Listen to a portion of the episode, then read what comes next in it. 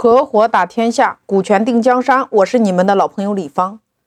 那么，我相信大家在合作的过程中，你可能会经常遇到这样的问题，就是在你们刚开始合作的时候，大家很愉快，但是一旦公司赚了一点小钱，合伙人有些人跟不上公司的发展路线了，或者有些人开始在外兼职了。或者说，随着公司的发展壮大，合伙人把持关键的岗位，你的心宣谢仪进不来。那么这个时候，对于创始人来说，他想要开除这个股东，那这个时候合伙人的这个股份怎么来处理？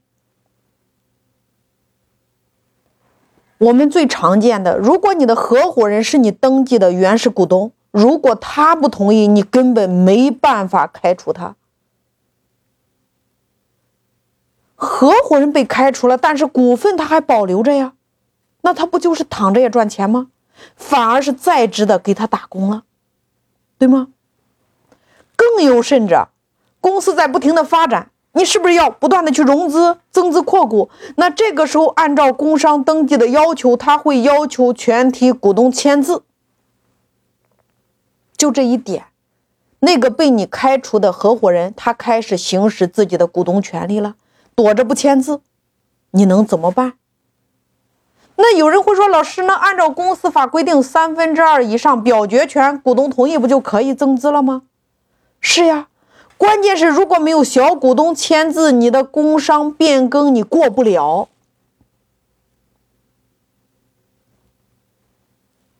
你随着公司的不断壮大。这种要挟会越来越严重，这就是将股东你登记在工商局，但是没有约定退出机制，导致你无法开除的后果。那如何来开除股东呢？两步：第一步，设计你的进入机制；第二步，设计你的退出机制。你可以透过章程。和你们合伙人的协议来约定，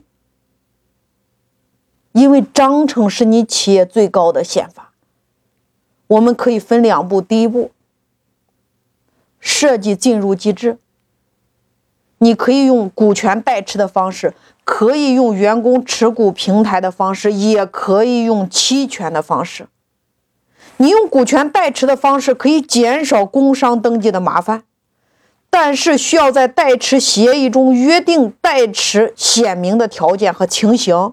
你可以透过员工持股平台，减少小股东要挟大股东的这样的事件。你可以透过期权来增加合伙人的磨合期。那这几种方式都会来增加你们之间的磨合期。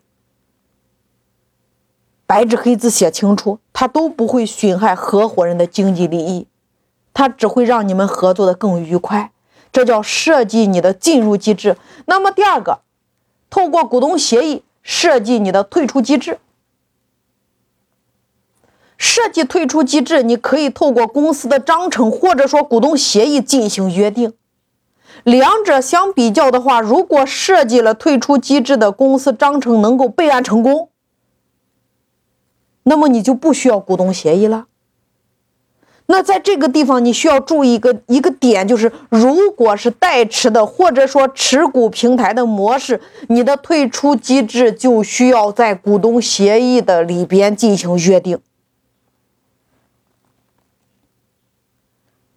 退出机制，也就是你们分手的情形，什么样的情况下用什么样的方式来分手？其实就是你股东的回购机制，用什么样的价格来回购，什么样的情形他可以直接出局，你要进行约定。所以说，你可以透过这两种方式进行约定，那么创始人你就不会受制于你的小股东，叫做设计你的进入机制和设计你的退出机制。